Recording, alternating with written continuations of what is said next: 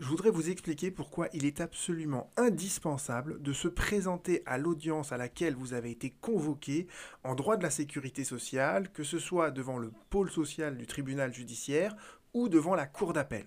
C'est absolument indispensable d'être présent le jour de l'audience. Pourquoi? Parce que la sanction, elle est brutale. C'est ça la sanction. C'est un, attendu de principe de la cour de cassation absolument constant. Si vous ne comparaissez pas devant le juge le jour de l'audience, vous vous exposez à ce que un jugement soit retenu contre vous et le jugement se fondera sur les seuls éléments qui sont fournis par votre adversaire.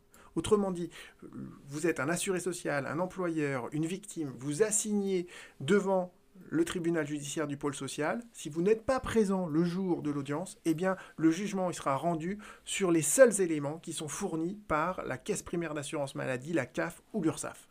Et vous êtes garanti de perdre. Alors, comment on en est arrivé là? Pourquoi on est arrivé à cette solution-là? Eh bien, cette solution, en fait, elle se comprend parce que euh, la procédure devant les juridictions de sécurité sociale, c'est une procédure qui est orale. C'est ce que nous dit donc le Code de la sécurité sociale euh, à cet article-là. Et euh, en droit processuel, dans le droit de la procédure civile, en fait, euh, la procédure orale, c'est synonyme de la procédure sans représentation obligatoire. Et c'est pour ça que, en droit de la sécurité sociale, on peut parfaitement décider de se représenter soi-même sans avoir recours à un avocat. Toujours un peu délicat parce que le droit de la sécurité sociale, c'est très technique, mais c'est possible. Et il y a beaucoup de gens qui essayent de se défendre eux-mêmes. Sauf que, et je le vois trop fréquemment au stade de mes pourvois, ils oublient de venir le jour de l'audience. Et euh, vous allez comprendre pourquoi c'est dramatique, parce que euh, ça, c'est un principe fondamental de la procédure orale, c'est que quand on est dans le cadre d'une procédure orale, la seule chose sur laquelle le juge va statuer, c'est sur les observations verbales que vous faites lors de l'audience. Autrement dit, vous pouvez avoir rédigé vos conclusions, vous rédigez des écritures, vous pouvez les avoir envoyées au greffe, vous pouvez les avoir envoyées à l'organisme social, que ce soit la CPAM, la CAF ou l'ORSAF, vous devez impérativement être là le jour de l'audience avec vos écritures dans les mains, vos conclusions dans les mains et en remettre un exemplaire au greffier. D'accord? Et vous pouvez aussi ne rien rédiger du tout, mais vous devez au moins être présent le jour de l'audience pour dire quels sont vos arguments juridiques, parce que le juge ne pourra statuer que sur les arguments juridiques que vous lui avez dit verbalement devant lui avec votre présence physique. Et les conséquences de votre absence, eh elles sont évoquées en fait dans euh, le code de procédure civile. Euh, c'est l'article 466 qui vous dit que si, sans motif légitime, le demandeur ne comparaît pas, eh bien, le défendeur peut requérir un jugement sur le fond. Et la Cour de cassation a complété ça dans sa jurisprudence en disant si le demandeur n'est pas là, eh bien le tribunal n'est saisi d'aucun argument de la part du demandeur, donc le tribunal n'a pas à statuer sur ces arguments-là. Et si on est au stade de l'appel, vous avez fait appel, vous n'êtes pas présenté devant la cour d'appel, eh bien la cour d'appel, elle ne peut que confirmer le jugement qui vous a condamné. Et ça retentit aussi au niveau du pourvoi, et c'est pour ça que je fais cette vidéo, c'est que ça fait la troisième fois récemment que je dois défendre quelqu'un qui a oublié de se présenter à l'audience devant la cour d'appel, et je peux rien faire moi au niveau du pourvoi. Pourquoi? Parce que, eh bien on vous dit que comme la cour d'appel, elle n'était saisie d'aucun moyen, eh bien tous les arguments qu'on fait valoir devant la cour de cassation, ils sont irrecevables parce qu'ils sont nouveaux, mélangés de faits et de droits, etc et tout. Donc je suis sûr de perdre mon pourvoi et j'en ai, marre de perdre mes pourvois sur ce genre de choses-là. Donc présentez-vous à l'audience, c'est très important. Et ce qui me choque moi, et ce qui c'est l'autre raison pour laquelle je, fais cette vidéo, c'est que euh, la Cour de cassation, dans un arrêt euh, qui est ici, elle a euh, jugé, et ça je trouve ça très choquant, que quand on est en matière de procédure sans représentation obligatoire, donc en gros en droit de la sécurité sociale, eh bien la convocation à l'audience que le greffier va vous adresser, elle n'a pas à vous informer des conséquences de votre absence le jour de l'audience. Et ça, ça c'est très très discutable parce que c'est un revirement de jurisprudence, d'accord, cette solution-là. Euh, il y avait une jurisprudence auparavant qui était beaucoup plus protectrice des intérêts du justiciable. Donc je voudrais vous revenir sur ce revirement de jurisprudence et je voudrais vous montrer comment on peut réfuter quel est l'argument qui permet de réfuter euh, cette solution euh, très discutable de la Cour de cassation le revirement de jurisprudence pour, pour comprendre. Euh, rappelons d'abord ce que nous dit le Code de procédure civile. C'est intéressant. L'article euh, du Code de procédure, il y a deux articles qui nous intéressent. C'est l'article 56 d'abord. L'article 56, il nous parle de l'assignation, donc le fait de saisir un juge. Donc l'assignation, elle doit contenir un certain nombre d'éléments. Et surtout, euh, parmi les éléments, les informations qu'elle qu'elle doit mentionner, elle doit impérativement dire que la partie adverse est donc invitée à comparaître devant tel juge, et surtout, il est bien indiqué que, faute pour le défendeur de comparaître, il s'expose à ce qu'un jugement soit rendu contre lui sur les seuls éléments fournis par son adversaire. Donc vous voyez que cet article 56, il n'évoque la situation que du défendeur, pas du demandeur. Et de la même manière, l'article 665-1 vous dit la même chose que euh, bon, euh, c'est la notification euh, au défendeur donc de l'acte introductif France comprend cette information que faute pour le défendeur de comparaître, il s'expose à ce qu'un jugement soit rendu contre lui sur les seuls éléments fournis par son adversaire. Donc vous voyez que le code de procédure civile ne prévoit cette information sur le défaut de comparution que pour le défendeur. Or, en droit de la sécurité sociale, c'est toujours l'assuré social, la victime, l'employeur qui vont saisir le juge, c'est généralement eux qui sont condamnés devant le tribunal, donc c'est eux qui font appel, et donc ils sont toujours dans la position du demandeur et de l'appelant. Et vous voyez que le code de procédure civile, lui, ne prévoit pas d'information particulière pour, le, pour le, demandeur ou l'appelant. Cette information, elle n'est prévue que pour le défendeur. Et la Cour de cassation, par une série d'arrêts, donc euh, vous voyez de, 2011 jusqu'à 2019, il y en a quand même euh, à peu près 7, elle avait une euh, interprétation qui est, je trouve, très jolie en fait de ces dispositions du Code de procédure civile. Vous les retrouvez dans le visa qui est là, donc elle nous dit regardez les articles 656 et 665-1, mais regardez également l'article 6.1 de la Convention européenne de sauvegarde des droits de l'homme. L'article 6.1 de la CEDH, c'est euh, l'article sur le procès équitable. Et euh, la Cour de cassation avait eu une interprétation très très audacieuse des deux articles du Code de procédure civile en nous disant, ça c'est le premier paragraphe, une convocation devant une juridiction doit indiquer que faute pour une partie de comparaître, elle s'expose à ce qu'un jugement soit rendu, etc. Une partie. Vous voyez que la Cour de cassation, elle avait dit, en fait, le code de procédure civile, il n'évoque que le défendeur, mais là, elle dit, c'est une partie, ça peut très bien être le demandeur comme le défendeur. Pourquoi? Pourquoi? Eh bien, en fait, la réponse à ça, on l'a dans la phrase juste en dessous, parce qu'il résulte de l'article 6.1 de la CEDH, l'accès effectif au juge suppose une information claire sur les conséquences de l'absence de comparution des parties à l'audience. Et c'est ça en fait, d'accord? Cette information, elle est fournie au demandeur et à l'appelant. Pourquoi? Pour qu'il ait un accès effectif et concret au juge, surtout lorsqu'il décide de se défendre lui-même.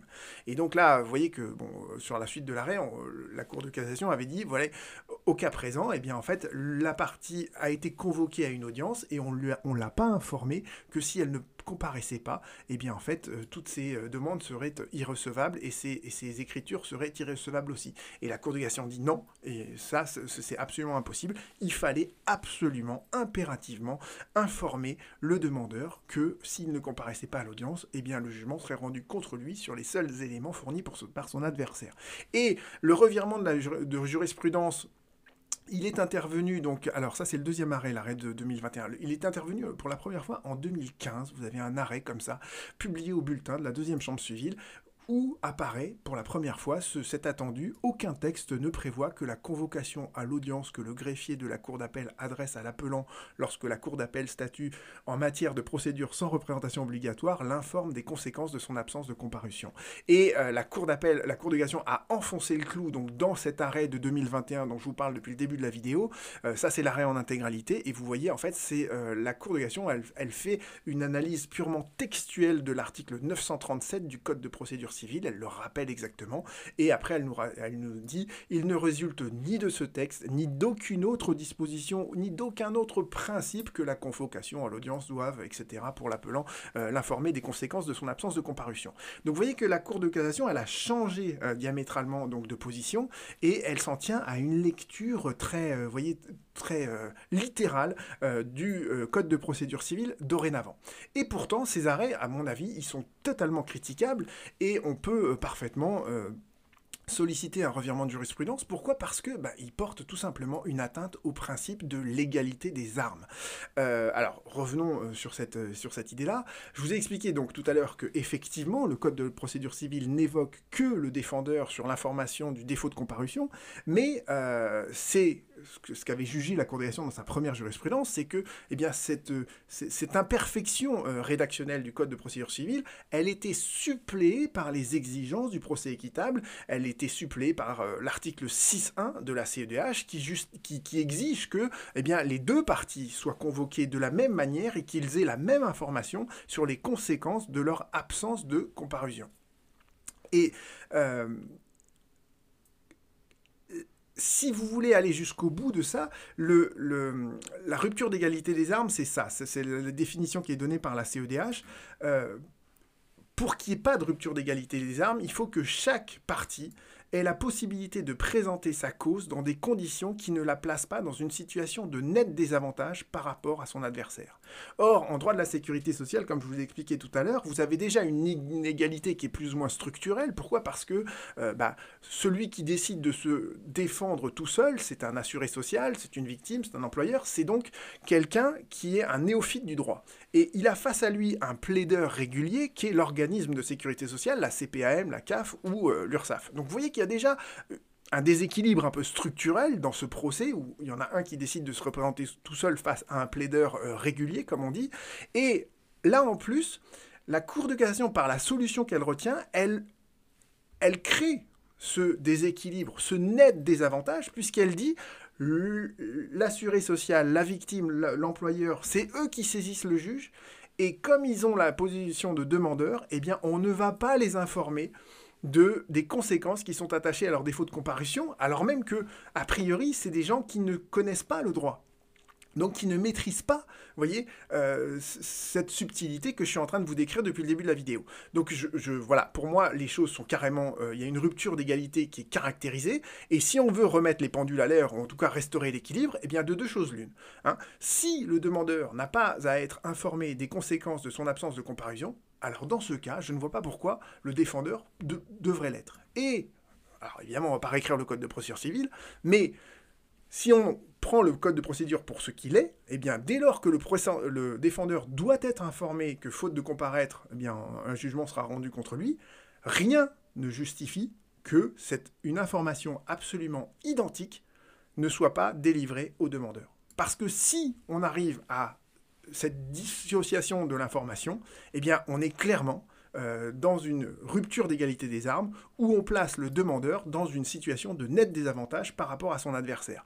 Pourquoi? Parce que ben, l'information d'un justiciable sur ses obligations procédurales, c'est le cœur, c'est la substance même du procès équitable, et, cette information, elle est encore plus cruciale parce qu'on est dans une procédure sans représentation obligatoire, une procédure orale, donc euh, dès lors que le justiciable décide de se défendre lui-même, il n'est pas forcément au courant de ce genre de subtilité, et je pense que d'ailleurs beaucoup d'entre vous vont découvrir tout ça avec horreur en regardant cette vidéo. Donc je pense que la solution de la Cour de cassation, euh, qui crée très nettement une différenciation entre les justiciables selon que l'un est demandeur et l'autre est défendeur, eh bien c'est vraiment, euh, voilà, c'est la Cour de cassation qui ouvertement admet qu'elle crée une situation euh, de rupture d'égalité des armes. Et, je pense que ces, deux arrêts que je viens de vous, euh, expliquer là sont absolument euh, contraires à l'article 6.1 de la CEDH. Donc il ne faut pas hésiter à le plaider dans vos écritures si besoin ou à avoir carrément recours à mes services. À bientôt.